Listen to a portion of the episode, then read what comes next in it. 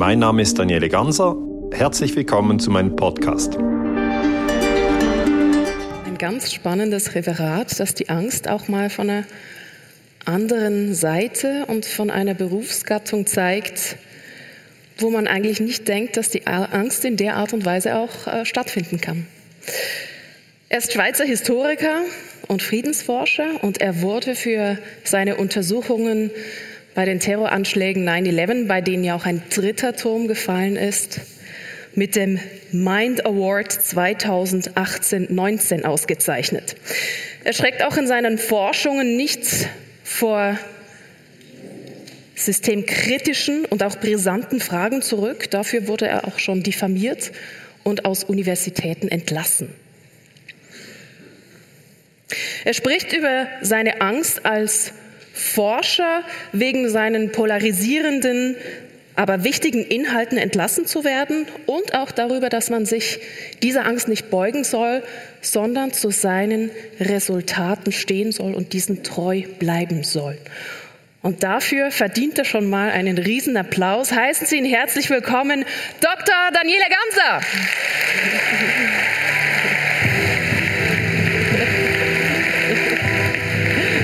Viel Spaß.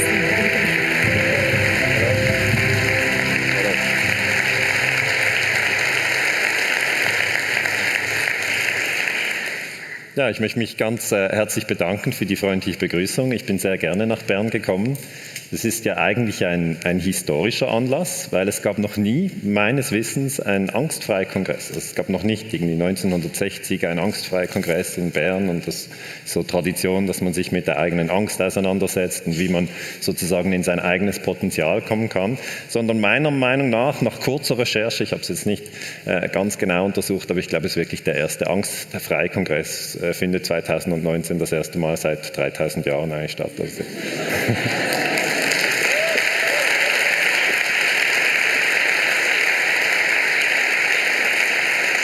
Und mein, mein Dank geht daher äh, an, an Gabriel Palacios, der wirklich die Initiative ähm, äh, auf sich genommen hat und seine eigenen Ängste überwunden hat, weil man muss ja dann auch sozusagen sich fragen, gibt es Resonanz, kommen die Leute, äh, wird das funktionieren? Meine, ja, auf jeden Fall.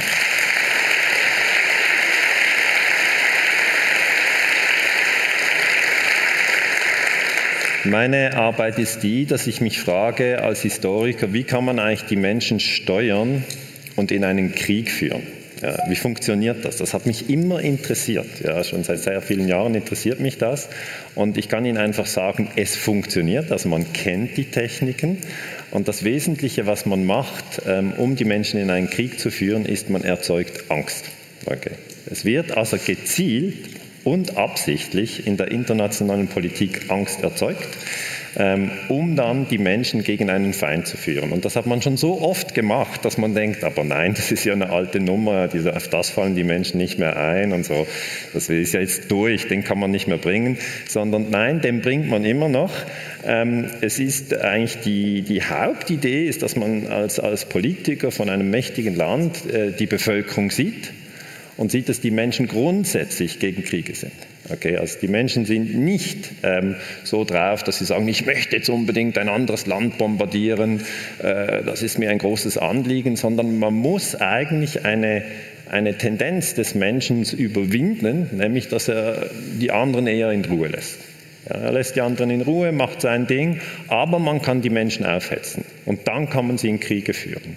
Und das ist etwas, was ich äh, schon sehr, sehr lange untersuche und ich finde es sehr, sehr spannend und ich bin Historiker und möchte mit Ihnen sozusagen einen Teil meiner Forschungsresultate teilen.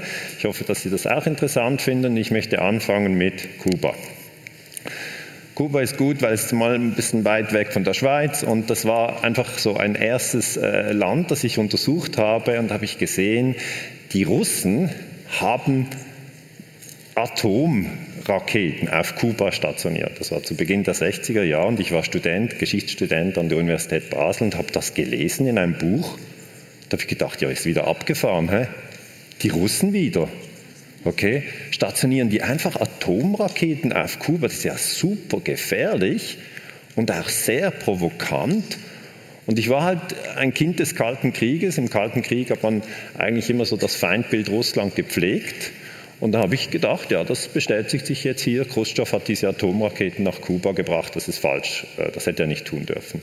Ich habe auch dann ein bisschen geschaut, wer hat das Buch geschrieben, war ein Amerikaner, habe gedacht, da hat er gut gemacht. Und dann habe ich mal Bücher aus Kuba gelesen, ja, wie die das darstellen. Und dann steht da, ja, 1898 haben wir uns befreit von den spanischen Kolonialisten. Ja, Kuba war lange eine Kolonie der Spanier. Spanien und Portugal haben sich eigentlich ganz Südamerika aufgeteilt. Und dann haben wir gedacht, wir kommen in die Freiheit, weil die Amerikaner haben uns beim Kampf gegen Spanien noch geholfen. Aber äh, dann haben wir gemerkt, äh, die USA sind die neuen Kolonialherren, das sind die neuen Imperialisten, die haben Kuba übernommen. Die haben alle äh, wertvollen Wirtschaftsstrukturen übernommen und jetzt sind wir eigentlich eine amerikanische Kolonie und es gibt einen Militärstützpunkt äh, Guantanamo, den es heute auch noch gibt. Und dann haben sich die Kubaner gewehrt.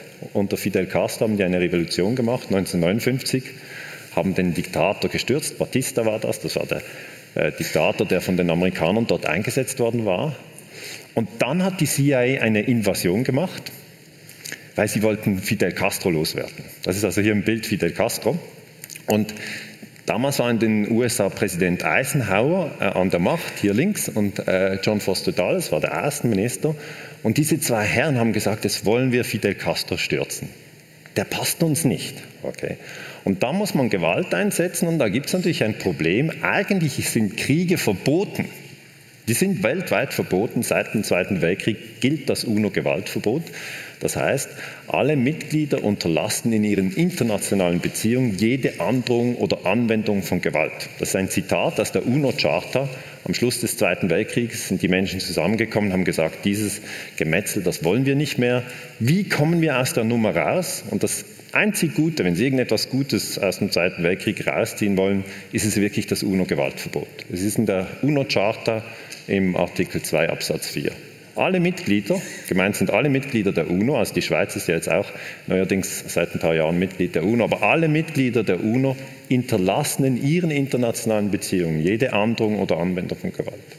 Und Eisenhower kannte das natürlich. Darum hat er gesagt, wir können jetzt nicht einfach reingehen und Fidel Castro stürzen, weil die Amerikaner haben ja viel mehr äh, sozusagen Schiffe und, und, und Flugzeuge und Soldaten. Es wäre nicht schwierig gewesen, das zu tun, aber es ist verboten. Also durfte er das nicht. Also haben sie etwas gemacht, was es immer wieder gibt in der Geschichte, eine geheime Absprache. Okay, eine geheime Absprache.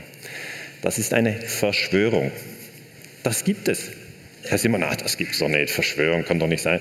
Ich muss Ihnen sagen, wenn Sie verdeckte Kriegsführung untersuchen, kommen Sie immer wieder auf das Phänomen, dass Gewalt und Lüge Hand in Hand gehen also auch beim, beim Mord von Cäsar hat man dem Cäsar nicht am Tag vorher gesagt, du übrigens morgen äh, werden wir dich umbringen, sondern der ganze Effekt ja, von einer geheimen Absprache ist, dass man die betroffene Gruppe nicht einweiht, dass man eine geheime Absprache macht. In diesem Fall hat man in Florida Kubaner rekrutiert, hat diese nach Guatemala geflogen und dort wurden sie von der CIA, das ist der amerikanische Geheimdienst, wurden sie trainiert um eine Invasion von Kuba zu machen. Fidel Castro hat dann diese Invasionsgruppe, das war eine relativ kleine Invasionsgruppe, ähm, äh, geschlagen.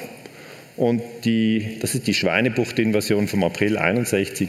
Und diese Schweinebucht-Invasion ist gescheitert. Okay, die ist gescheitert. Man muss sagen, dass damals ein großer Streit entstand zwischen Präsident Kennedy und der CIA.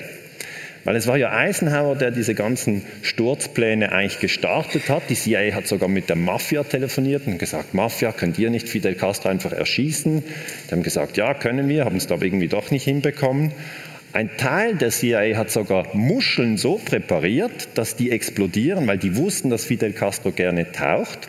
Aber auch das hat er überlebt. Aber es hat viele Mordanschläge gegeben auf Fidel Castro, die natürlich auch völlig illegal sind.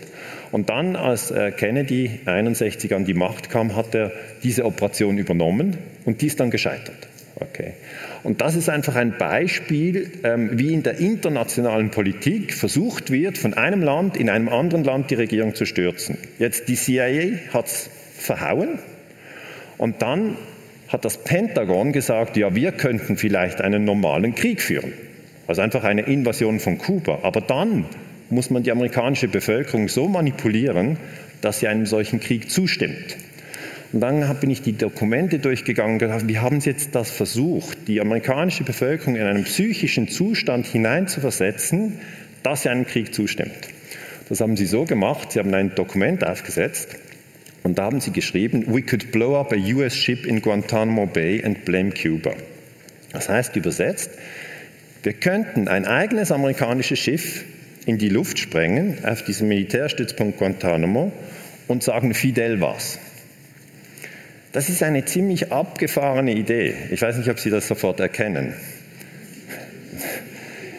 Das wäre wie, Sie haben einen Streit mit Ihrem Nachbar. Ich versuche das ein bisschen runterzubrechen. Ja. Sie wohnen in einem Mehrfamilienhaus, haben einen Streit mit Ihrem Nachbar. Und dann sprengen Sie Ihren eigenen Brief, also, also das ist jetzt nicht eine Anleitung, ich möchte nur erklären. es, es ist,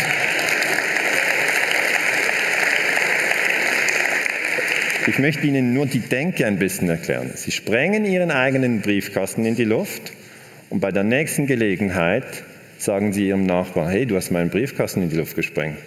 Geht ja gar nicht. Und dann übernehmen Sie seine Wohnung. Also das wäre so die Idee. Ja. Aber das, das sollten Sie nicht tun. Sollten Sie nicht tun. Das ist kein freundliches Vorgehen. Und was hier natürlich für mich interessant ist, dass ich dann prüfe, ist das Dokument echt? Und das heißt Operation Northwoods. Ja. In dem Dokument sind noch andere Vorschläge. Ein Vorschlag ist, we could develop a communist uh, terror campaign. Also wir könnten eine kommunistische Terrorkampagne äh, entwickeln. Was heißt entwickeln? Das heißt einfach selber machen. So, ich entwickle mal einen Brand im, im, im, im Briefkasten vom Nachbarn. Das heißt einfach, ich, ich mache das. Okay? Und das ist eine Planung vom Pentagon. Und ich habe dann an der Universität Basel die Geschichtsstudenten ähm, unterrichtet. Also ich habe zuerst doktoriert und dann habe ich die Geschichtsstudenten unterrichtet und dann habe ich denen das erklärt. Und dann wollten die immer wissen, ja, das ist jetzt böse, wie sehen denn die aus? Wie sehen denn die aus, die solche e extremen Vorschläge machen? Ich habe gesagt, die sehen nicht speziell anders aus, die sehen aus wie ihr Großvater, sie sehen so aus. Okay. Das sind die Chairmans of the Joint Chiefs of Staff, das ist also der Generalstab in den USA, das sind die höchsten Militärs im Pentagon. Okay? Und der Mann ganz links im Bild heißt General Liman Lemnitzer. Und der hat äh, dieses Dokument unterschrieben. Das heißt einfach Justification for US uh, Military Intervention in Cuba. Das ist einfach ein Plan, wie man die Regierung in Kuba stürzen könnte, wobei die Hauptschwierigkeit niemals war, die kubanischen Streitkräfte zu besiegen. Das wäre eine Kleinigkeit, sondern die Heimatfronten, das ist die Bevölkerung, für diesen Krieg zu gewinnen. Das muss man immer unterscheiden. In jedem Krieg gibt es eine Außenfront, das wäre jetzt Fidel Castro, den stürzen, und eine Heimatfront. Und die Heimatfront ist sehr, sehr wichtig in der psychologischen Kriegsführung, weil das sind die Mütter in den USA.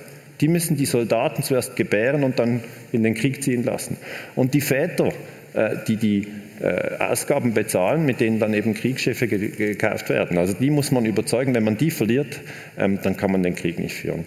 Und darum hat man diese psychologische Kriegsführung immer wieder eingesetzt. Äh, übrigens ist das Dokument aus dem Jahre 1962, also genau in dem Moment, als die Sowjets ihre ähm, Atombomben nach Kuba gefahren haben. Und als ich dann die Protokolle im UNO-Sicherheitsrat angeschaut habe, habe ich gemerkt, ja, du hast das ja ganz falsch verstanden. Zuerst war die Invasion von der CIA, die ist gescheitert und dann erst haben die Sowjets ihre Atombomben nach Kuba gebracht. Und da möchte ich Ihnen einfach erklären, was für ein Buch Sie lesen, hat einen riesen Einfluss auf Ihre Denke. Also wenn man einen Teil der Geschichte weglässt, ja, gibt es ein völlig anderes Bild. Ähm, vielleicht, wenn man Kinder hat, ja, sieht man es aus, der, aus, aus, dem, aus dem Augenwinkel, sieht man, okay, der, die sind im Sandkasten und jetzt der eine hat eine gelbe Schaufel und steckt dem anderen auf den Kopf, also wenn es jetzt nicht sehr gut läuft.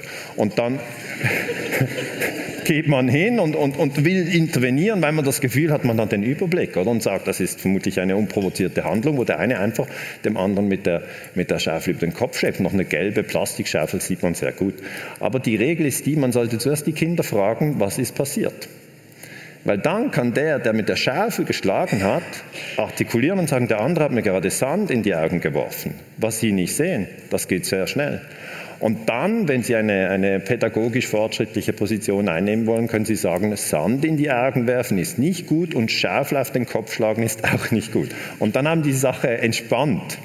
Aber so ist es eben auch in der internationalen Politik. Man muss immer diese ganzen Gegenbewegungen genau beobachten und man muss vor allem klar sein, dass es verdeckte Operationen gibt. Wenn die verdeckten Operationen einfach als nicht existent aus der internationalen Politik ausgeschlossen werden, dann wäre das, äh, wie wenn ich jetzt äh, den Vorrednern, äh, den ich sehr, sehr, sehr interessant fand, äh, vielleicht äh, reinnehmen kann, wie wenn man sagt, es gibt keine, es gibt keine Gewalt äh, nur durch die Kommunikation, also Abwertung, das gibt es gar nicht, sondern es ist nur Gewalt, wenn man wirklich auch Brüche nachweisen kann.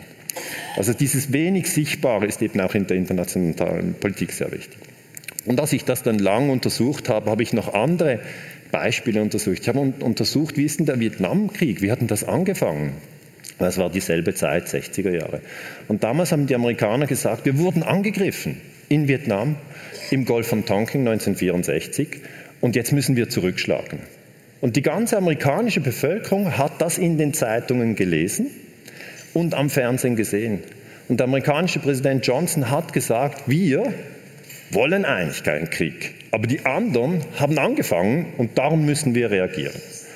Heute wissen wir, das ist eine Lüge. Es ist eine infame Lüge.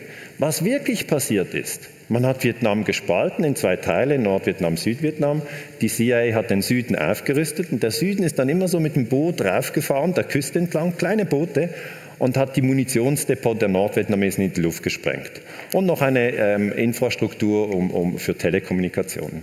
Und dann sind die Amerikaner mit einem Schiff hingefahren, das heißt USS Maddox, das können wir heute ganz genau nachweisen, und haben diese kleinen Boote, die immer angegriffen haben, begleitet. Und dann haben die Nordvietnamesen zurückgeschossen. Und dann ist Johnson ans Fernsehen gesagt, wir wurden, plötzlich wurden wir angegriffen. Aber das ist wieder also ich möchte Ihre Nachbarschaft nicht gefährden, aber es ist wieder die gleiche Nummer, wie wenn Sie den, wie wenn Sie den, den, Briefkasten vom Nachbar in die Luft sprengen und wenn der Ihnen dann irgendwie eine donnert, dass Sie sagen, ich wurde unprovoziert geschlagen. Also das ist eigentlich dieses Verdeckte. Und das haben wir sehr, sehr oft in der internationalen Politik. In Afghanistan in den 80er Jahren hat die CIA die Mujahedin aufgerüstet. Sie hat die Mujahedin aufgerüstet und dann der Sowjetunion eine Niederlage beigeführt. Also diese Dinge sind nicht etwas, das nur einmal vorgekommen ist und seither nie wieder, sondern das gibt es leider sehr, sehr oft. Und Sie müssen wissen, Vietnamkrieg, drei Millionen Tote. Drei Millionen Tote. Auch auf der amerikanischen Seite 58.000 Amerikaner tot. Dann Napalm abgeworfen auf, auf, auf Babys. Napalm ist, äh, ist eigentlich so wie flüssiges, klebriges Benzin. Und wenn Sie das auf dem Körper haben, das brennt sich einfach alles rein. Und dann kann man sagen, wie ist der Mensch fähig, in einem fremden Land Napalm auf Kinder zu werfen? Wie geht denn das? Das hat mich interessiert. Und ich habe extra ein entspannendes Bild im Hintergrund, weil das ist für Sie besser dann. Ja. Wie geht das? Und der Punkt ist der, man muss, man muss, das machen die Kriegspsychologen, sie dringen in ihren Kopf ein. Sie dringen in ihren Kopf ein und steuern ihre Gedanken. Sie erzählen Ihnen eine Geschichte, die lesen Sie in der Zeitung oder hören Sie am Fernsehen und die glauben Sie. Also Sie sind ein bisschen wach, aber wenn Sie so im Durchschnittsschlaf sind, dann denken Sie, ja, der Präsident hat gesagt, die haben angefangen, also haben die angefangen, jetzt wird bombardiert. Der ganze Kongress, der Kongress in den USA, das ist das Parlament, besteht aus Senat und Repräsentantenhaus, die haben das Recht, den Krieg zu erklären. Und dann ist der Präsident vor den Kongress und hat gesagt, wir wurden angegriffen. Der Kongress hat gesagt, ja, wenn es so ist, dann ab. Und dann von 64 bis 75 elf Jahre Krieg.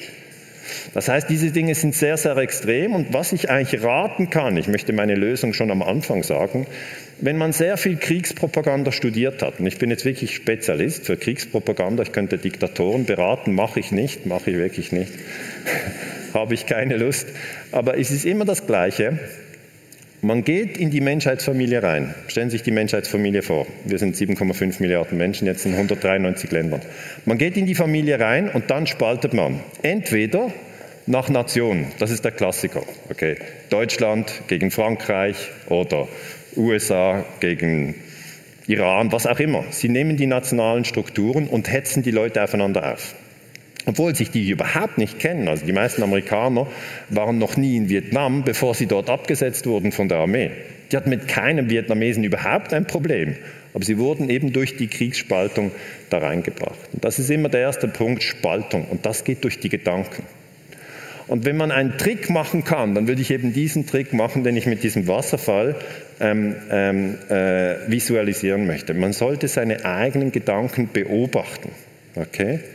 Das heißt, sie haben alle immer Gedanken und die Gedanken kann man als, als den Fluss des Wassers bezeichnen. Sie haben eine sehr, sehr starke Triebkraft, die Gedanken, sehr, sehr oft. Manchmal liegt man abends noch im Bett, möchte eigentlich einschlafen, aber es denkt noch. Haben Sie das auch schon gehabt? Kann ich ein Handzeichen, wer das schon mal gehabt hat? Wenn so, ja, okay, kollektiv verbreitet. Mir geht es manchmal auch so. Eine gute Übung ist dann diese Atemübung, dass man die Energie in den Körper lenkt und sagt, okay, ist mein rechter Fuß warm oder kalt? Dann ist, spürt man die Energie vom Körper und dann kann man nicht so stark denken. Wie ist mein Herzschlag? Habe ich feuchte oder, oder trockene Hände? Und dann kann man nicht gleichzeitig denken, was muss ich morgen und was machen die Kinder und ist übrigens das erledigt und ich sollte doch noch. Und man geht in den Körper. Und die Kriegspropaganda aushebeln kann man so, indem man seine eigenen Gedanken beobachtet und sich so wie hinter den Wasserfall stellt. Also das Wasser sind die Gedanken, die können Sie nicht anhalten. Sie können auch Ihre Verdauung nicht anhalten. Wenn ich Ihnen jetzt sage, hören Sie auf zu verdauen, dann keine Chance, es verdaut. Hören Sie auf zu denken, jetzt. Dann denken Sie, wie, wie meint er das? Wie soll ich jetzt? Also, und das sind Gedanken.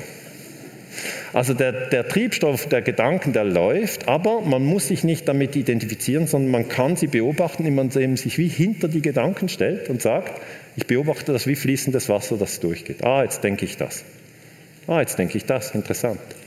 Und dann haben sie eine Distanz und die Lösung für alle totalitären Probleme, die wir eben haben, äh, der eine denkt das, der andere denkt das und am Schluss bringen sich die Leute um. Das kann man entspannen mit einem ganz einfachen Satz und der heißt, glauben Sie nicht alles, was Sie denken. Das ist es schon. Es ist nicht schwierig. Sie haben eine Position, die in den Krieg. Ja, wenn Sie diese Position ein bisschen spielischer genommen hätten und sich gefragt hätten, stimmt es denn, dass wir im Golf von Tonkin angegriffen wurden, dann wäre das ganze äh, Gemetzel nicht passiert. Anderes Beispiel. 2003 hat der amerikanische Außenminister gesagt, der Irak hat Massenvernichtungswaffen. Wir wissen heute alle, das ist eine Lüge. Aber ich möchte Ihnen erklären, wie das funktioniert. Der Außenminister sagt es in der UNO und die Zeitungen drucken es nach. Jetzt, das menschliche Gehirn ist eine Ansammlung von Neuronen. Sehr viele hier oben zwischen den Ohren. Hier, sie sind ganz nahe dran. Okay? Hier sind die Neuronen. Das sind Nervenzellen. Und wenn Sie über die Augen etwas lesen, wie zum Beispiel das sind Saddams Waffen, das wurde in der Zeitung Bild äh, so niedergeschrieben, eine sehr schlechte Zeitung übrigens, aber wenn Sie, da, wenn Sie Information aufnehmen, Sie nehmen es auf, Sie lesen es, in dem Moment denken Sie das, was der Mensch gedacht hat, der es geschrieben hat. Es geht nicht anders. Wenn ein Mensch etwas schreibt, muss er es zuerst denken. Ich schreibe zum Beispiel Bücher. Ich kann nicht, ohne dass ich mir zuerst überlege, was ich schreibe, kann ich es nicht schreiben. Und bei der Zeitung ist genau das Gleiche. Es ist immer ein Mensch. Er hat nicht ein Zebra geschrieben. Okay? Es ist immer ein Mensch. Und wenn Sie das lesen, denken Sie genau das Gleiche in dem Moment, wo Sie es lesen. Dann haben Sie es schon im Kopf. Und das ist das, das Feine, das Schwierige für den Menschen zu erkennen. Information und Nahrung verhalten sich nicht gleich. Wir nehmen beides auf. Wenn Sie Nahrung aufnehmen, geht es über Ihren Mund ins System. Aber bei der Nahrung können Sie, da draußen gab es ja verschiedene Dinge, die man essen konnte, konnte man das beobachten, konnte sagen, das möchte ich eher nicht, auf das habe ich Lust. Sie können mit den Augen abtasten und am Schluss sagen, das nehme ich. Dann treffen Sie eine Wahl. Bei Information geht das so schnell, dass Ihre Augen das lesen, dann haben Sie es schon im Kopf. Sie können nicht sagen, ich lese nur so ein bisschen. Ich will mich ja nicht schädigen, sondern dann haben Sie es schon drin. Oder auch wenn Sie unbewusst beim Autofahren Nachrichten hören, die Formulierung der Nachricht erzeugt in ihren Neuronen eine Feindesstruktur, die sie nicht erkennen. Ein Land, das bald bombardiert wird, heißt immer Regime. Ihnen das schon aufgefallen? Das heißt nicht, das Regime in Bern hat entschieden, das heißt es nie. Das ist der Bundesrat.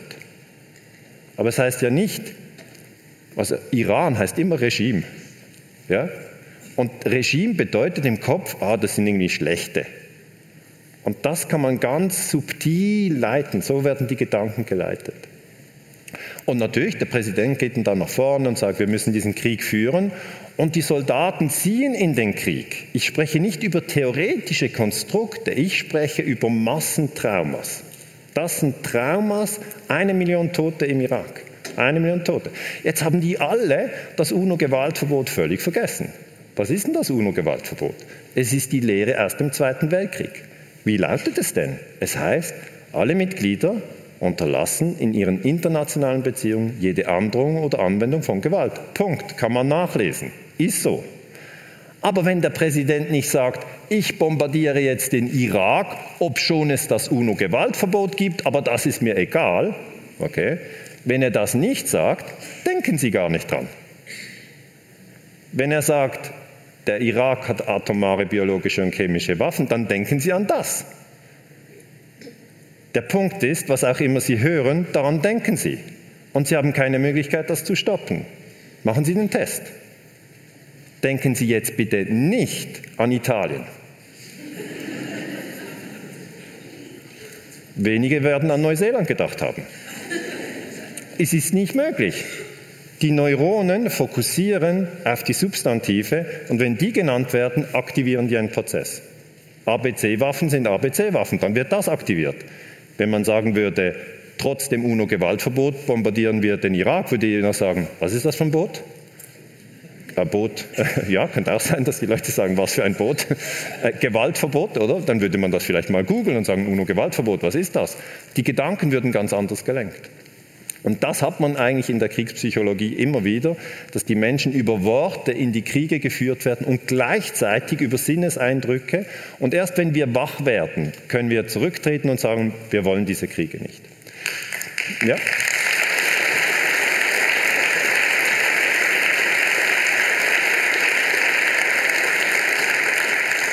Weil das, was ich als Historiker dann immer habe, ist, am Schluss finden wir immer heraus, ist gelogen. Okay? Die Leute sind schon verschossen. Und wir kommen dann, Sie müssen immer verstehen, die Historiker sind langsam. Okay, das ist unser Job, wir sind langsam. Aber wir sind dafür präzise.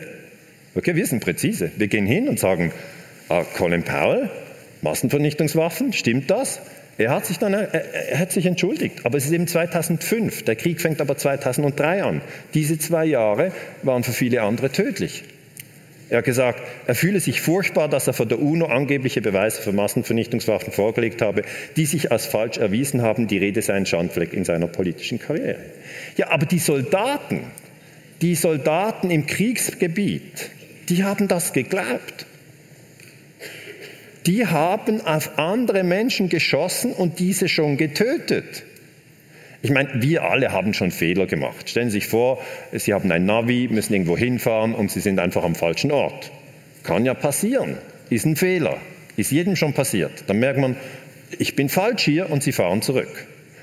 Aber wenn Sie schon jemand erschossen haben und Ihnen dann jemand sagt, du, die, die haben gar keine ABC-Waffen, dann sind Sie sowas von im falschen Film, dass Sie nicht sagen können, boah, kleiner Verseher, sondern dann gehen viele Soldaten in die USA zurück und begehen Selbstmord. Viele. Es sind nicht wenige.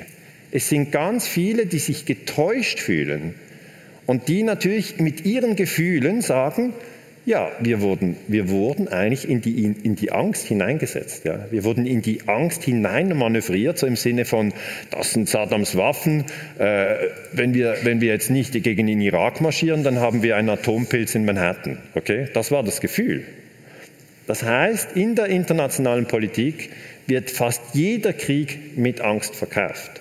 Und wir haben keine Chance, aus dieser Nummer rauszukommen, wenn wir uns nicht kritisch mit dem Funktionieren des Gehirns auseinandersetzen und dort erkennen, das Gehirn nimmt sehr schnell Informationen auf und dann erzeugt es diese Ängste. Also wenn Sie Massenvernichtungswaffen hören, oder hier sind noch weitere Worte, Biowaffen, Raketenbunker, Giftflugzeuge, Chemiebomben, wenn Sie diese Worte hören, erzeugen Sie ein Gefühl. Und das Gefühl ist keines von Vertrauen. Niemand denkt, boah, gute Ecke, gibt es da einen Kinderhort, wo ich meine Kinder hinschicken kann? Niemand denkt das, sondern es entsteht Angst, Wut. Diese Kombination ist gesucht.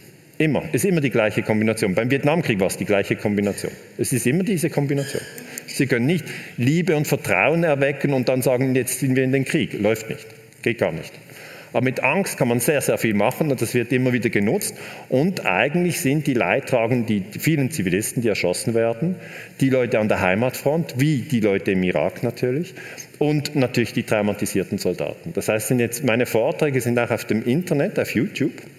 Und es sind viele Soldaten der Bundeswehr, die in Afghanistan kämpfen, schauen sich das an. Ich weiß das, weil die kommen zu den Vorträgen, die sprechen mich dann an. Heute hat mich auch jemand angesprochen, der war im Afghanistan-Krieg in Kunduz, ähm, ein deutscher Soldat, und der hat sich auch gefragt, was geht eigentlich ab? Warum sind wir in diesen Kriegen? Und wir haben Forschung zu den Soldaten, die im Irak dienen, und die sagen, sie sind im Irak, weil Saddam Hussein etwas mit 9-11 zu tun hat.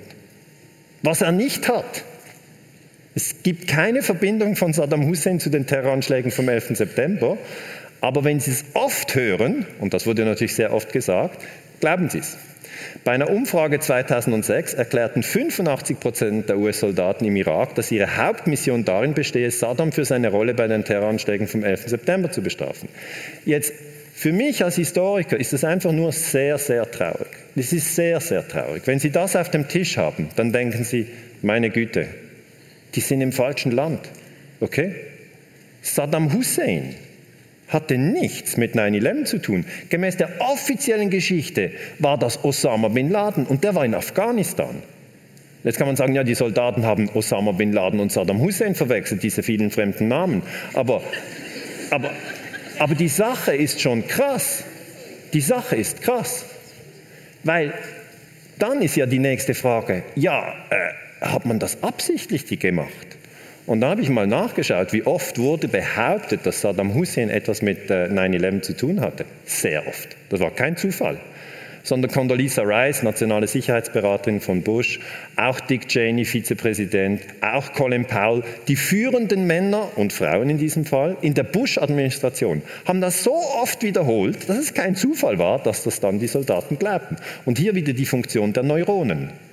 Wenn etwas sehr oft gesagt wird, dann haben Sie es drin. Kennen Sie diesen Satz? Ich mache einen Test. Ich sage nur den ersten Teil und Sie müssen den zweiten ergänzen. Haribo macht Kinder froh. Stopp. Ja, sehen Sie mal. Dann kann man sich fragen, ja, warum wissen Sie das? Das ist völlig unnütz.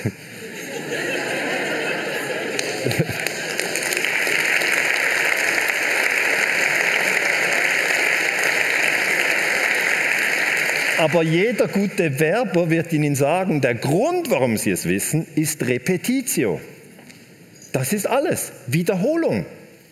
Wiederholung ist das Einzige, was funktioniert. Überhaupt bei allen Kommunikationsformen. Repetitio. Wiederholung. Wenn etwas ganz, ganz oft gesagt wird, sind diese neuronalen Verknüpfungen im, im Kopf, am Anfang sind das nur feine Verknüpfungen aber am Schluss sind das richtige, starke Fasern, richtig zusammengeknüpft. Wie die, die, die vielleicht ins Fitness gehen, kennen ja das. Wenn sie eine Übung oft machen, sie machen das ein Jahr lang, haben sie richtig einen Muskel ausgebildet. Ja, Hirn ist genau der gleiche Muskel. Es ist, läuft nur über Information. Haribo. Ja, geht. Sie können es testen. Das kommt gerade. Und das nutzt man in der Kriegspropaganda. Man sagt, Saddam hat etwas mit 9-11 zu tun. Und dann nochmal, man kann es auch als Frage setzen. Man kann sagen, hat denn nicht Saddam Hussein etwas mit 9-11 zu tun? Wir haben Hinweise, dass Saddam Hussein etwas mit 9-11 zu tun. Geheimdienstberichte deuten darauf hin. Im Moment untersuchen wir die Frage, ob all das geht, weil das Hirn speichert nur Saddam 9-11. Und das Perfekte aber auch sehr perfide ist, dass man so die ganzen Volksmassen lenken kann. Weil wenn Sie 9-11 nehmen, nehmen Sie einen Zustand des Traumas. Dieses Trauma, das ist 9-11. Das sind die Menschen am 11. September. Okay? Sie nehmen einen aktiven Angstzustand und verknüpfen ihn mit einem neuen Krieg. Das funktioniert. Weil die Leute nicht wach sind. Wenn sie wach wären, würden sie sagen, Moment, 9-11 war Gewalt, wir sind gegen Gewalt, weil Gewalt ja zeigt, wir leiden alle. Warum sollen wir denn, wenn es jetzt Gewalt ist, warum sollen wir nochmal Gewalt einsetzen? Macht keinen Sinn. Nein, die Leute sagen, was? Saddam war's. Ab, bringt den um. Okay? Das heißt, diese Gefühle, die in uns abgelagert sind, alle Traumas sind abgelagert, alle. Die, die, vergisst man nicht. Man weiß, viele Leute wissen noch, wo sie waren am 11. September. Darf ich das kurz fragen? Wer weiß noch, wo er am 11. September 2001 war? Das heißt, es bedeutet, dass es ein intensiver Moment für sie war. Nur intensive Glücksmomente oder intensive Angstmomente werden im Gehirn so abgelagert, dass man noch weiß, wo man war. Okay, das muss ein Schock sein. Und zum Beispiel auch Hochzeit, erinnert man sich noch, wann das war?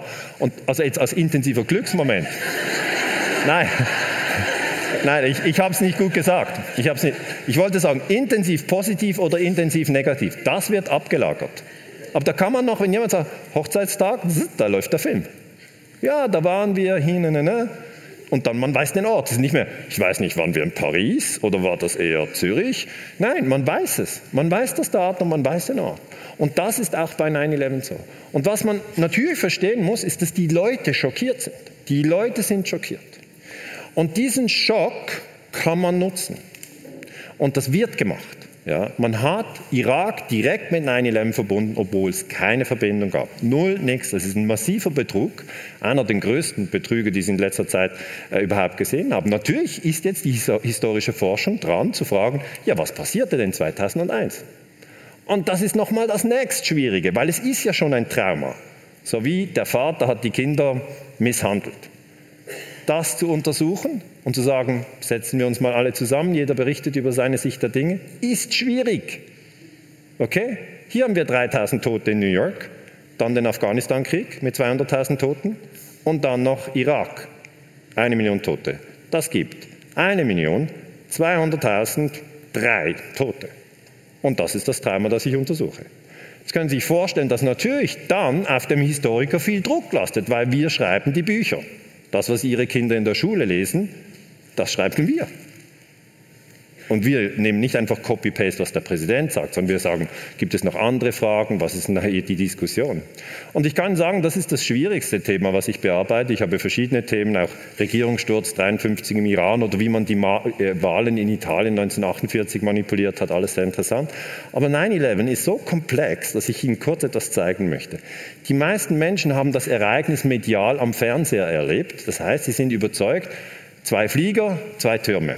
Okay, das ist für sie 9-11. Flieger, Flieger, Turm, Turm, das, das, das ist das, was sie gesehen haben. Im Hintergrund ist aber ein drittes Gebäude zusammengestürzt, das heißt World Trade Center 7. Das ist ganz oben, WTC 7. Ja. Das ist auch zusammengestürzt, aber da ist kein Flieger rein. Und das macht die Sache spannend. Weil die normale Erklärung ist ja, die Türme stürzen zusammen, weil sie durch Flieger getroffen wurden. Wenn jetzt aber das dritte Gebäude nicht durch einen Flieger getroffen wurde, dann braucht es eine andere Kausalität. Es braucht ja immer einen Grund. Ja, es fliegt nicht einfach aus Sympathie äh, zusammen. Ja, ja, ja man, man, denkt, ja, die Menschen sind auch Sympathie, jemand geht da durch, gehe ich mit, weiß gar nicht, warum ich dabei bin. Aber bei, de, bei den Gebäuden ist das nicht so. Ja die gehen nur runter, äh, wenn, wenn, wenn, wenn es natürlich physikalisch äh, sozusagen erzeugt wird. Also das ist dieses Gebäude, das ist das WTC 7, ist am 11. September zusammengestürzt.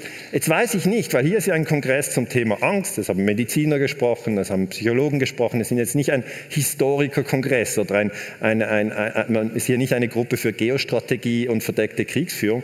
Dann wollte ich kurz fragen, wem war überhaupt nicht bekannt, dass drei Gebäude zusammengestürzt sind an diesem Tag?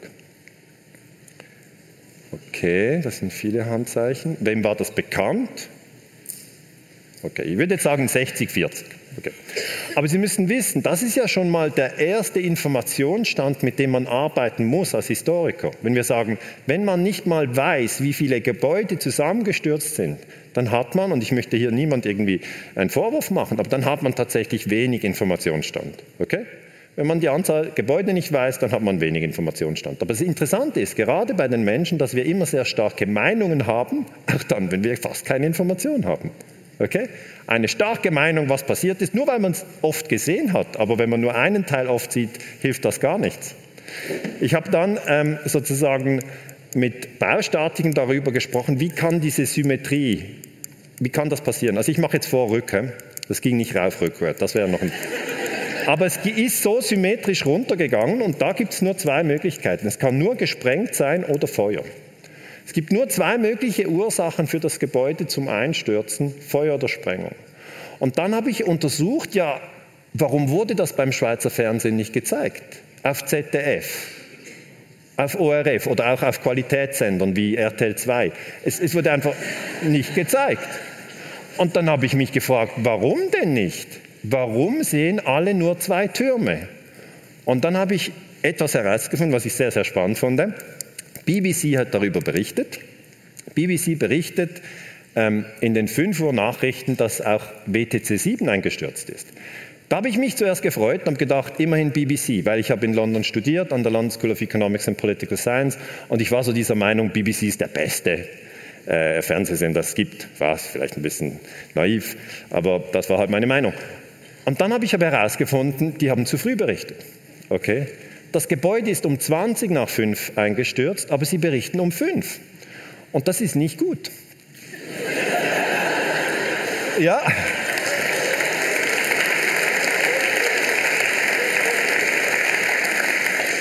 Die, die, Leute vergessen manchmal, wie konservativ die Historiker sind. Wir haben eine ganz alte Regel, die heißt, zuerst das Ereignis, dann der Bericht.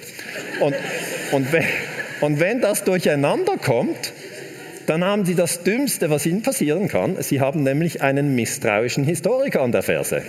Und der fragt Sie noch in zehn Jahren, du, wie war das wegen WTC 7? Weil wir sind so getrimmt. Wir haben nicht immer ein neues Thema, sondern das, was uns interessiert, das verfolgen wir endlos. Das, also, das interessiert mich noch in 20 Jahren, will ich wissen, was mit WTC 7 ist. Verstehen Sie das? So ticken wir. Das ist unser DNA. Wir sagen, wenn sich jemand für Burgenbau im südlichen Jura interessiert, dann das hört nie auf. Hast du gehört? Wir haben eine neue Studie über einen neuen Gang. Das ist da bei Delemont. Hat man nicht. Gut. Und dann habe ich mich gefragt, wie hat BBC reagiert? Zuerst haben die gar nichts gesagt und hier ist Jane Stanley, die hat sich dann entschuldigt. Das war ein Fehler. Jetzt das Problem ist, dass viele, ich habe natürlich viele Freunde, die auch internationale Politik untersuchen, die haben sich dann aufgeregt und gesagt, die Jane Stanley ist eine Lügnerin. Das ist sie nicht. Das ist sie nicht. Warum nicht? Man muss verstehen, wie Journalismus funktioniert. Die Frau steht in New York und berichtet live über den größten Terroranschlag der Geschichte. 3000 Tote. Es knallt und macht. Sie hat keine Zeit für Recherche. Sie ist keine Historikerin.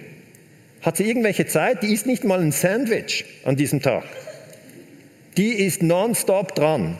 Und was sie macht, sie hat einen Teleprompter, das ist ein Gerät, von dem man etwas ablesen kann. Okay? Und da liest sie das ab und die berichten das in den 5 Uhr Nachrichten. Es ist nicht ihr Fehler, sondern die Frage ist, wie kommt das in den Teleprompter?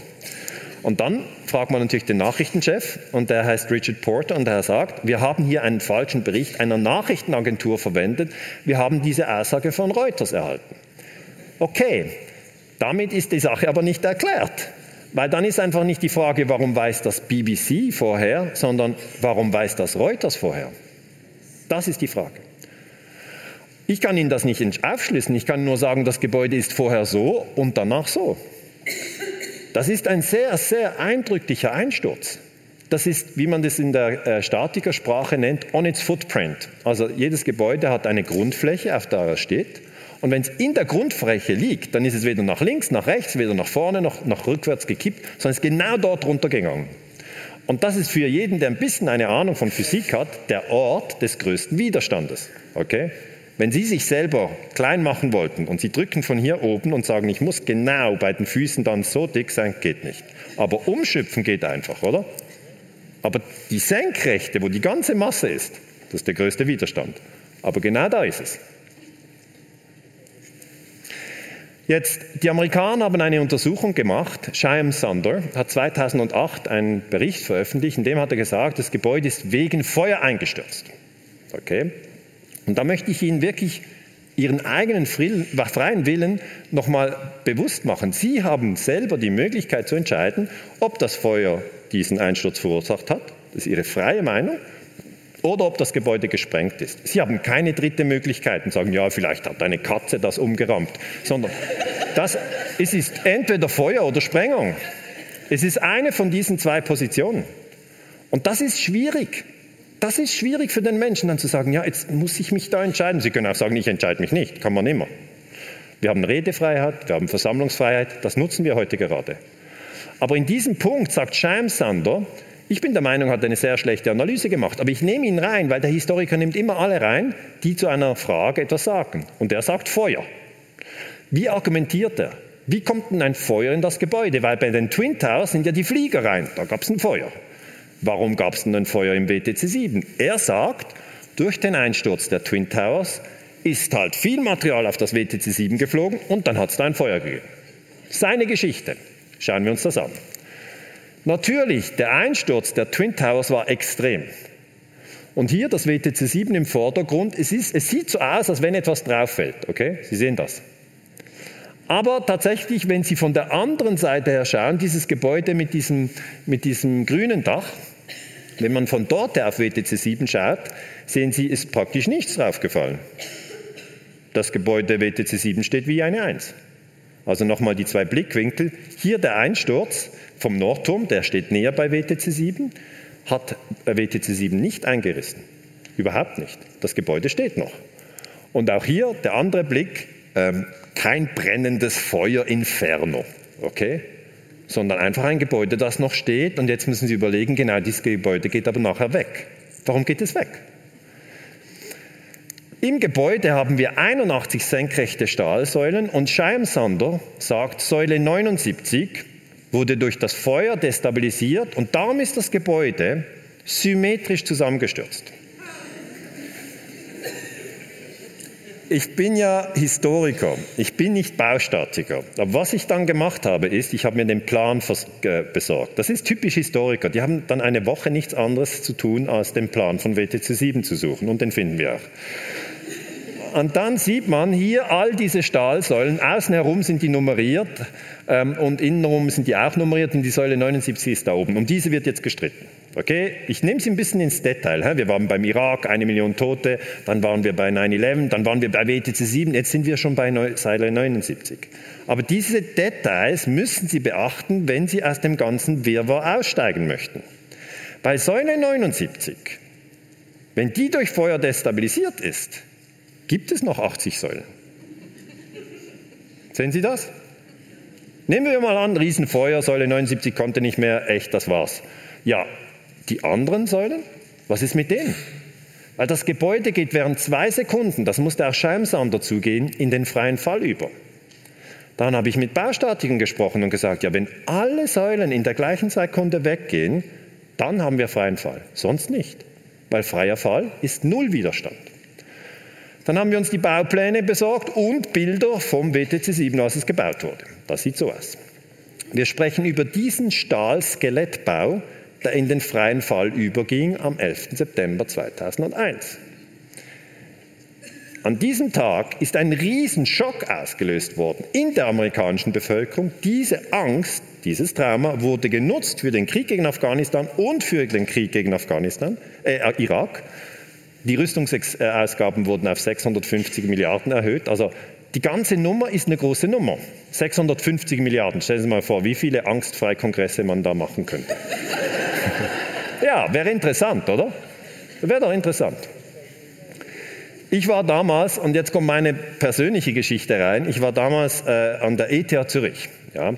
Ähm, das, da gibt es eine Forschungsstelle für Sicherheitspolitik. Wir sind spezialisiert auf internationale Politik. Und ähm, dann habe ich natürlich Kontakt aufgenommen mit Amerikanern, die zur Thematik forschen. Und dann hat der Tagesanzeiger äh, hier, äh, Zeitung in der Schweiz, gesagt, Herr Ganser, schreiben Sie doch bitte einen Artikel über WTC 7, das ist ja eine spannende Sache. Und dann habe ich diesen Artikel publiziert ähm, 9. September 2006, der erbitterte Streit um WTC 7 um, um 11. September. Und Sie sehen links äh, noch das Gebäude halt mit dem Pfeil, weil auch in der Schweiz viele Menschen gar nicht wussten, dass es dieses dritte Gebäude gibt. Und da habe ich 2006 darüber publiziert. Und dann ähm, ist mir die ganze Sache um den Kopf geflogen, muss ich ganz ehrlich sagen. Ich habe nämlich im Artikel meine Experten zitiert ich war an der ETH. Die ETH hat nicht nur Experten für internationale Politik, sondern wir bilden ja auch die Architekten aus. Und da sind also die ganzen Baustatiker sind auch an der ETH. Ich bin also nicht weit gegangen, sondern habe einfach die Kollegen von der Baustatik gefragt. Und Jörg ähm, äh, äh, Schneider, Baustatiker, Professor, emeritiert, hat mir gesagt, nach meiner Meinung ist das Gebäude WTC 7 mit großer Wahrscheinlichkeit fachgerecht gesprengt worden. Ich hatte noch eine zweite Meinung von Hugo Bachmann und der hat auch gesagt, diese Symmetrie, die ich Ihnen vorher gezeigt habe, das geht nur mit Sprengung. Dann habe ich gesagt, ist es für Sie okay, wenn ich das im Tagesanzeiger publiziere? Da haben sie gesagt, ja. Und dann habe ich eben diesen Artikel publiziert. Ich habe damals naiverweise gedacht, wenn man so in die Debatte einsteigt, werden alle fragen, was ist mit Säule 79? Okay? Es wird eine Sachdiskussion geben. Man wird sich fragen, ist es eher Feuer, ist es eher Spreng? Völlig falsch. So läuft Kommunikation nicht. Okay? Kommunikation auch in der Schweiz läuft so, wenn Sie 9-11 hinterfragen, kommt das zuerst auf die Titelseite. Hier Blick. 9-11, steckt doch der Bush-Clan dahinter, 15. September. Schweizer Uniforscher stellen heiße Fragen. Da ist Albert Steil und da bin ich mit Brille. Ähm, und ich habe einfach gedacht, ja, das klären wir jetzt auf. Aber dann kommt ein Moment, wo sie völlig die Kontrolle über den Diskurs verlieren. Okay? Weil dann schreiben Journalisten und andere, was sie wollen über sie. Es geht nicht mehr um WTC 7, plötzlich geht es um sie. Ob ich, ich kann nichts für den Einsturz von WTC 7, aber ich untersuche es. Der nächste Schritt war, dass im Sonntagsblick dann geschrieben wurde, äh, zwei renommierte Schweizer Wissenschaftler stellen in Frage, was die Welt zu wissen glaubt. Okay? Und dann immer der erste Absatz, das finde ich immer interessant, Professor Albert Steil, äh, 63 und Dr. Daniele Ganser, 34 war ich damals, aber wirklich noch junge Jungspund, jetzt bin ich schon 47, sind Wissenschaftler mit tadellosem Ruf weit über die Landesgrenzen hinaus. So ist es immer. Es fängt immer mit, die sind super und dann, bang, deshalb erstaunt, welche Verschwörungstheorien zum 11. September die beiden vertreten. Und das ist es. Okay? Das Wort Verschwörungstheorie ist ein Kampfbegriff. Wenn das gegen sie eingesetzt wird, dann erfasst sie die kalte Angst. Okay? Sehen Sie das? Sie sind Dozent, unterrichten die Studenten, sind an einer renommierten Uni und würden gern Professor werden. Okay? Ganz schlecht. Ganz schlecht. Ist einfach so. Weil dann nimmt es die nächste Zeitung. ETH und Uni gehen auf Distanz zu Verschwörungstheoretikern. Ich habe das dann recherchiert, wie das gelaufen ist. Der Journalist, der den Artikel geschrieben hat, hat einfach, weil ich war an der ETH angestellt und hat an der Uni Zürich habe ich unterrichtet, die Studenten. Der Journalist weiß, den Ganzer, den mache ich jetzt fertig. Dann nimmt er den Hörer und ruft einfach alle an in der ETH, die entweder eine Professur für Geschichte, Politik oder sonst irgendetwas haben. Der durchschnittliche Professor an der Uni Zürich hat keine Ahnung über 9-11. Entschuldigung, es ist so. Die haben andere Projekte. Die wissen nicht Säule 79, WTC 7. Die sind in der Diskussion gar nicht drin. Dann fragt der Journalist, ja, wie halten Sie, finden Sie das richtig, dass man hier Verschwörungstheorien aufgreift? Und finden Sie es nicht auch ein Problem für die Universität? Und da ist doch die Glaubwürdigkeit. Dann gibt es einige am Telefon, die dem Journalisten gesagt haben, das weiß ich, der Ganser ist ein Spezialist für verdeckte Kriegsführung. Lass den machen, der hat seine Doktorarbeit zu inszenierten Terrorismus gemacht. Lass den einfach forschen. Die werden einfach nicht gedruckt. Okay? Aber sie telefonieren so lange, bis sie mindestens zehn haben, die sagen, der Ganser ist ein Vollidiot. Und die drücken sie. Und das bekommt man. Jetzt, was passiert dann? Bei einem selber wird die Angst aktiviert. Sehen Sie das? Und was ist das für eine Angst? Das ist genau diese. Es ist die gleiche Angst. Unglaublich. Die Angst, die sie bei 9-11 erzeugen in der amerikanischen Bevölkerung, kann auch bei Forschern in der Schweiz erzeugt werden, wenn die das offizielle Narrativ, das ist die Rahmenerzählung, wir nennen sie mal Rahmenerzählung, äh, also die Rahmenerzählung zum Beispiel der französischen Kolonialisten in, in Indochine war, wir sind äh, kultiviert und ihr seid Barbaren, da müssen wir euch umbringen.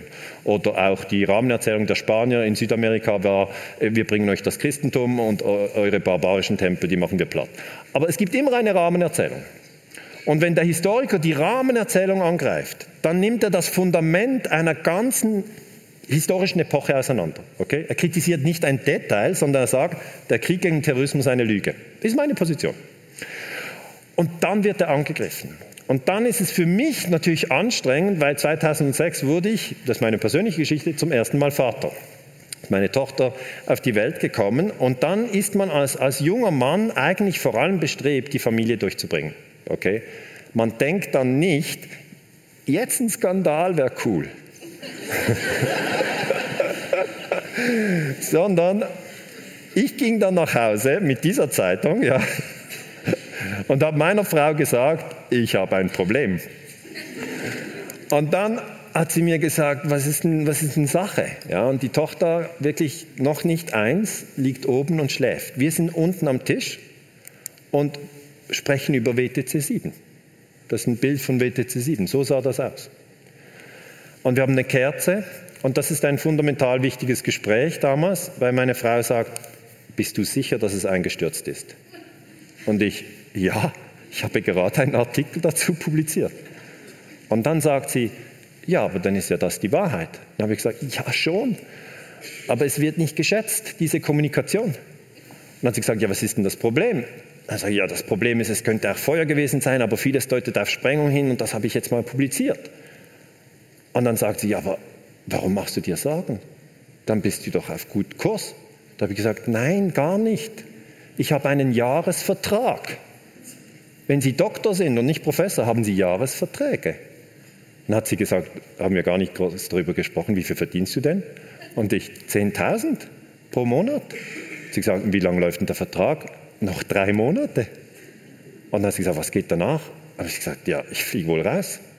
Ich fliege raus, außer ich, ich, ich, ich, ich äußere mich nicht mehr zu 9-11. Und dann kam dieser ganz entscheidende Moment. Ich hatte Existenzangst. Das ist alles. Existenzangst. Ich hatte keine Verwirrung wegen WTC 7. Das war mir völlig klar, dass da etwas nicht stimmt. Aber ich hatte Angst, dass ich die Familie nicht ernähren kann, dass ich rausfliege. Und da, und da möchte ich Sie wirklich ähm, darauf hinweisen, da hat meine Frau mich unterstützt und hat gesagt, ja, ähm, wenn das deine Forschungsresultate sind, dann musst du dabei bleiben. Und dann habe ich gesagt, ja, das will ich ja, aber weißt du, da müssen wir hier ausziehen, ich kann die Miete nicht mehr bezahlen. Dann hat sie gesagt, das macht nichts, wir schlagen uns irgendwo durch. Und dann ist aller Druck abgefallen. Und das wäre etwas, ja, wenn Sie in einer Position sind, wo Sie jemanden unterstützen können, der unter Angst leidet. Ich litt damals sehr unter dieser Angst. Dann können Sie die, ihm die Angst nehmen, indem Sie ihm sagen, das schaffen wir, da gehen wir zusammen durch. Kann auch sein, Sie sind irgendwie mit dem Sohn am steilen Hang mit dem Snowboard und er sagt, da komme ich nie runter. Sagen, doch, das schaffen wir, komm, wir rutschen mal in den Hang rein. Wenn man es zusammen macht, kann man viel mehr machen als alleine. Und ja.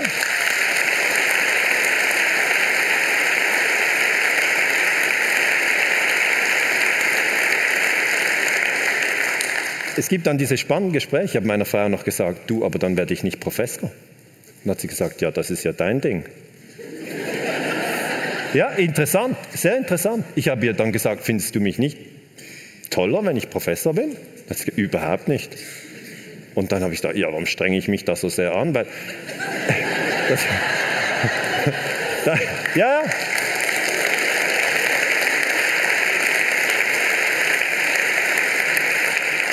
Das war eine Bemerkung vom Vorredner, ich glaube, oder Vorredner, aber ich habe vielleicht der gesagt hat, jemand hat lange studiert, nur um dem Vater das Recht zu machen, war der Vorredner.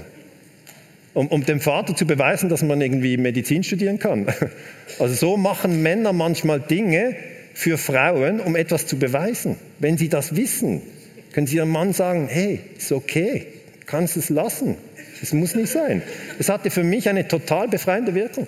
Dann habe ich gesagt, okay, dann arbeite ich jetzt zu 9-11. Ich untersuche diese äh, Stahlträger, ich untersuche Kriegspropaganda und ja, ich bin nicht mehr an der ETH Zürich, das ist so.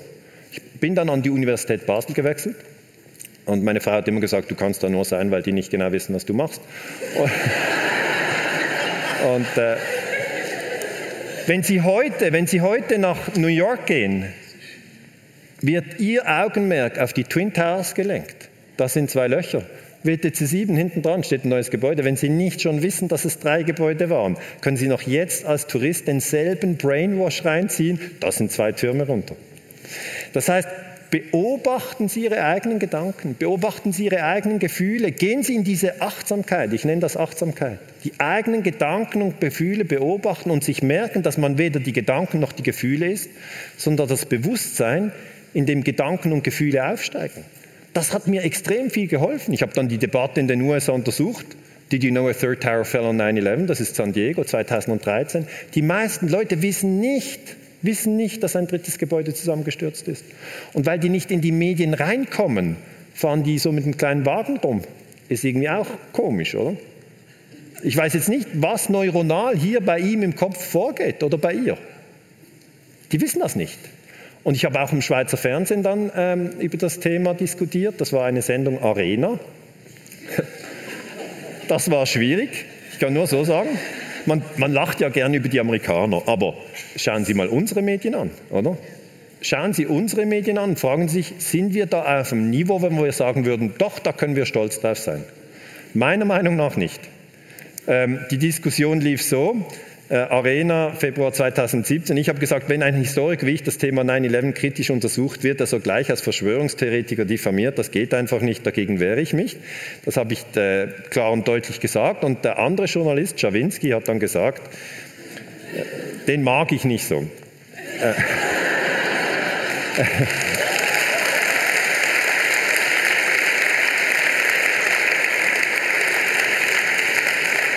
der hat dann gesagt, wir haben jetzt gesehen, wie ein Verschwörungstheoretiker vorgeht.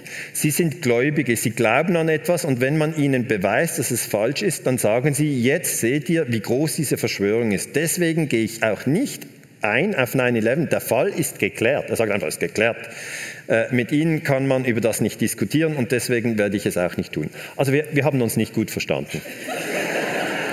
Aber in der realen Welt, in der realen Welt sterben die Menschen, okay? In der realen Welt geht es um viel mehr. Da möchte ich Sie ermutigen. Seien Sie mutig. Die anderen werden erschossen. Sophie Scholl hat während dem Dritten Reich Flugblätter verteilt in der Uni München. Da muss man doch wenigstens in der Schweiz den Mut haben zu sagen, für mich ist das nicht geklärt, 9-11.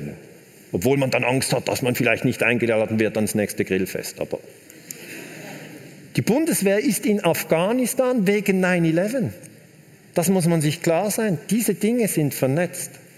Das wird alles mit Angst gemacht und wo ich froh bin, ist, dass die Amerikaner die Forschung vorwärts bringen. Jetzt hat eine Universität in Alaska gesagt, WTC 7, ähm, untersuchen wir ganz genau und die sind zum Schluss gekommen, alle Säulen müssen gleichzeitig weg. Die haben es lange untersucht. Sie sagen nicht Sprengung, aber das ist eigentlich die Formulierung für Sprengung. Das ist die Universität Alaska, die sagt, fire did not cause the collapse of World Trade Center 7 on 9-11. Also das Feuer war es nicht, aber es gibt nur zwei Möglichkeiten. Okay? Ist, willst du nach Paris oder nach Rom? Nach Rom will ich nicht. Dann ist es klar, was es etwas sein kann. Also Fire war es nicht. Contrary to the conclusion of NIST, das ist diese Untersuchung, National Institute for Standards and Technology, and private engineering firms that studied the collapse. The secondary conclusion of our study is that the collapse of World Trade Center 7 was a global failure involving the near simultaneous failure of every column in the building. Das heißt, alle Säulen müssen in, gleichen, in der gleichen Sekunde weg und das heißt Sprengung.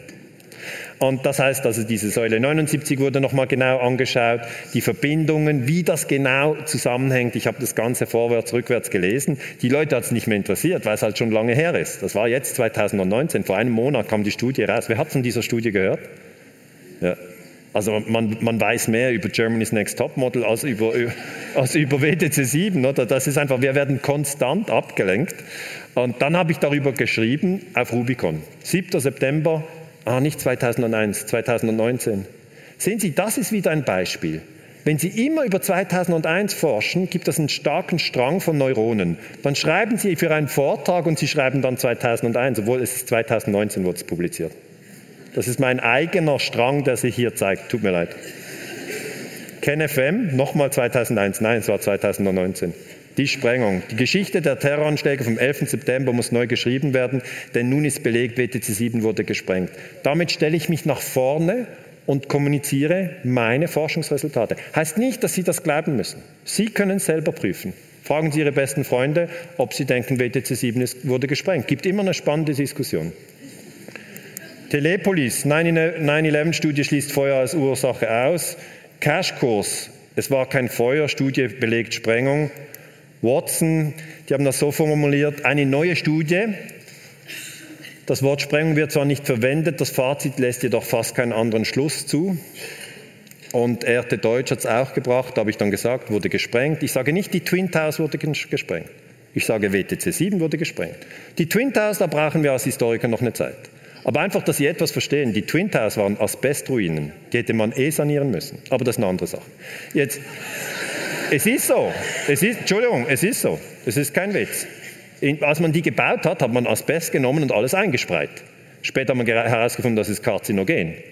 Also der Boden ist wertvoll, aber nicht diese Asbestteile.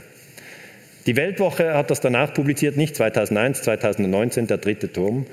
Und dann habe ich das auf den Mediennavigator genommen. Da haben Sie alle Medienmarken, die es gibt im deutschsprachigen Raum.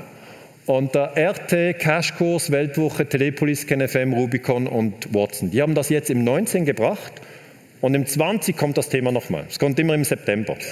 Und dann schaue ich, wie sich das verbreitet. Das ist spannend. Also, ich beobachte ja nur, die Historiker haben Zeit. Wir haben Zeit. Aber wenn wir eine Position einnehmen, gehen wir nicht zurück. Okay, WTC 7 wurde gesprengt. Meine Meinung. Muss nicht Ihre sein. Aber was ist am 11. September 2001 passiert? Wurde ein Trauma gesetzt? Ja. Wurde eine Milliarde Muslime, mehr als eine Milliarde Muslime, kollektiv diffamiert? Ja. Haben wir es geprüft? Die meisten von uns nicht. Was kann man machen? Nehmen Sie ein digitales Timer. Ich komme zum Schluss. Ich glaube, ich habe überzogen, aber sorry. Also nehmen Sie ein digitales Timeout. Nehmen Sie sich raus aus dem ständigen Strom von Gedanken, die nicht Ihre sind. Okay? Das sind nicht Ihre Gedanken, was Sie lesen. Wenn Sie Tagesschau schauen in der Schweiz, können Sie schon machen. Ich bin nicht dagegen. Aber erstens können Sie sich nicht merken. Zweitens bildet sich kein Wissen auf. Wenn Sie glauben, Sie können sich das merken, dann schauen Sie Tagesschau. Das sind acht Stories zu zwei Minuten. Wenn es vorbei ist, schreiben Sie auf, was Sie gesehen haben. Die meisten schreiben, Wetter bleibt kühl. Der Rest kann man sich nicht merken. Gedanken beobachten, Achtsamkeit stärken. Ich schaue dann immer auf Symmetrie in der Natur. Okay? Symmetrie in der Natur, zum Beispiel eine Schneeflocke, das überzeugt mich von der Tatsache, dass das meiste in bester Ordnung ist. Okay? Weil wenn man verdeckte Kriegsführung studiert, wie ich, dann haben wir das Gefühl, die Dinge sind nicht in Ordnung. Das ist auch eine Täuschung. Vieles ist in perfekter Ordnung. Sie können nach Hause gehen, sich gemütlich hinlegen. Nicht wegen WTC 7, sondern weil die großen Dinge, die Strukturen, schauen sich das an. Schneeflocken kommen jetzt bald wieder live. Die sind Schauen Sie sich das mal an. Oder ich, ich schaue dann auch Fahne, wie ist das? Oder dann ah, Blumen habe ich dann, dies, dieses Foto habe ich gemacht und gesagt, hey, die NATO und Afghanistan, das sind Probleme. Aber das Paradox ist, das Gute und das Verwirrte existieren gleichzeitig. Und Sie entscheiden über Ihre Informationskanäle, ob Sie in der Angst sind oder ob Sie im Gleichgewicht sind. Und ich mache das, dass ich mir dann immer fünf Minuten lang vor die Blume setze und das einfach anschaue und dankbar bin für die Schönheit. Dann habe ich einen ganz anderen Zustand, als wenn ich nochmal Bilder zu Afghanistan-Krieg studiere. Und so kann man das steuern. Das wäre mein Tipp an Sie. Steuern Sie Ihre Informationskanäle. Es sind nur die Augen und die Ohren. Schauen Sie, was morgen an Ihre Augen und Ihre Ohren kommt. Das steuert Ihr ganzes System. Wenn Sie niedergeschlagen sind, machen Sie eine Mediendiät. Dann haben Sie halt den Tatort mit der 13-jährigen Wasserleiche nicht. Aber vielleicht sind Sie besser drauf. Die Symmetrie ist extrem.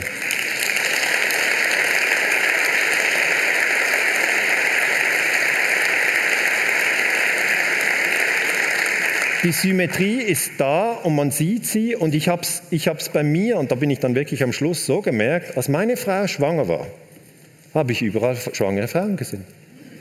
Ist doch verrückt, oder? Als ich mir ein Elektroauto gekauft habe, habe ich überall Elektroautos gesehen. Das heißt, meiner Meinung nach verdoppelt und verdreifacht sich das für das, was sich interessieren. Das heißt, Sie sind am Steuer. Sie können sagen, jetzt interessiert mich Permakultur. Sie sehen es überall. Oder jetzt interessiert mich dieser Schuh. Sie sehen den Schuh überall. Es spielt überhaupt keine Rolle, aber Sie sind am Drücker. Wenn Sie auf YouTube etwas eingeben, Ferrari oder was auch immer Sie interessiert, ja, dann der Algorithmus bringt Ihnen immer Ferrari.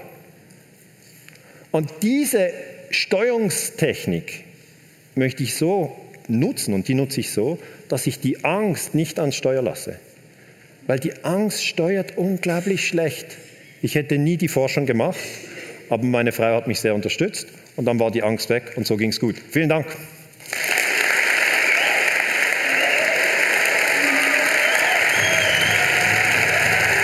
Vielen Dank. Danke. Danke. Danke. Danke. Vielen Dank.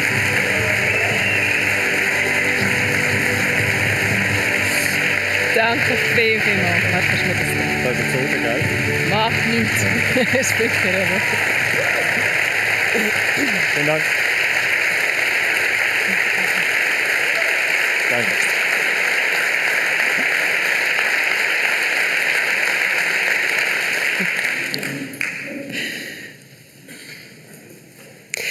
Das beeinflusst, dieses ganze Erlebnis? Also eigentlich unter dem Strich positiv. Ich finde es einfach interessant, dass man manchmal in einer Lebenssituation ist, wo man im Moment denkt, es ist wirklich ganz schlecht und man wünscht sich, dass einem das alles nicht passiert. Also ich hatte wirklich, als die Zeitungsartikel kamen, war der Druck extrem. Ich bin am Morgen aufgewacht und das Gefühl war so, oh, ich habe das nicht geträumt, es ist wirklich so und es ging mir echt schlecht. Und dann, als ich mich an der Wahrheit orientiert habe, also unterstützt durch meine Frau, weil sie wirklich gesagt hat, orientiere dich an der Wahrheit, weil sie hat auch gesagt, sonst bekommst du Krankheiten, Rückenschmerzen, das, wird, das geht ins Physische. Ähm, dann ging es mir besser und heute geht es mir sehr gut. Ich denke, das ist eine wichtige Einsicht für mich persönlich, dass man im Moment, wenn man schwierige Zeiten durchmacht, nicht erkennt, dass die einem vielleicht dienlich sind. Kostet es mehr Mut, jetzt solche Projekte anzunehmen? Oder anders gefragt, wie wählst du heute aus nach den ganzen Erfahrungen? Nein, es braucht nicht mehr Mut, sondern es ist eigentlich so wie dieses Beispiel mit den schwangeren Frauen, das ich am Schluss gesagt habe. Ich glaube, das ganze System ist ein Resonanzsystem. Das, was man rausgibt, bekommt man zurück. Also wenn man zum Beispiel ängstlich und bedrückt durch die Welt geht, betrifft man ängstlich und bedrückte Menschen die ganze Zeit. Aber wenn man so sagt, ich mache jetzt das und, und bringe das raus und ich finde das spannend. Ich hatte Kollegen an der ETH, die haben mir gesagt, ja, bist du bescheuert? Und habe ich gesagt, ja, aber schau mal die Zahlen an, das geht doch nicht einfach so rund. Und habe ich gesagt, ja, das, das weiß ich doch, das sieht ja jeder. Ich habe gesagt, ja, warum sagst du es dann nicht? Und er sagt, ja, zuerst will ich Professor werden, dann sage ich es dann vielleicht, aber dann vielleicht auch noch nicht. Und so. Und dann, das, die waren alle eigentlich vorsichtig, sage ich jetzt mal. Sie waren alle vorsichtig, wollten nichts riskieren. Jetzt, indem ich doch etwas riskiert habe, treffe ich immer wieder auf spannende Menschen. Also zum Beispiel Gabriel Palacios hätte ich nicht getroffen sonst. Wir haben uns nur getroffen, weil er immer wieder mal etwas riskiert hat. Ich habe Dinge riskiert. Ich, ich habe, äh, gerade war ich in München, dann habe ich den Jürgen Todenhöfer getroffen, ähm, ähm, den Michael Lüders, äh, waren wir zusammen. Also ich treffe jetzt einfach auf Menschen, die auch äh, wirklich spannende Dinge erlebt haben. Und ich finde, das ist so dieser schwangere Baucheffekt. Das, wenn man, ich habe ja danach den schwangeren Bauch überhaupt nicht mehr gesehen. Ich habe das nur damals gesehen, als meine Frau schwanger war. Und jetzt interessiert mich das, spannende Themen. Also ich denke auch, wenn man jetzt diesen Kongress gemacht hat und über diese Angstfreiheit zwei Tage lang nachgedacht und gearbeitet hat, hat man eine ganz andere Achtsamkeit und erkennt vielleicht seine eigene Angst, wenn sie aufsteigt. Also bei mir war es wirklich die Existenzangst und die Angst vor sozialer Isolation. Ich glaube, die zwei sind in der Schweiz sehr, sehr stark. Und wenn man die kennt, dann kann man, man kann sie nicht wegdrücken. Man kann nicht sagen, dich gibt es nicht und so, sondern man sagen, ah, dich gibt es auch, okay, interessant. Aber wenn man sich ein Herz fasst und sagt, ich möchte mein Leben nicht nach meinen Ängsten ausrichten, dann tun sich Welten auf. Alles, alles möglich.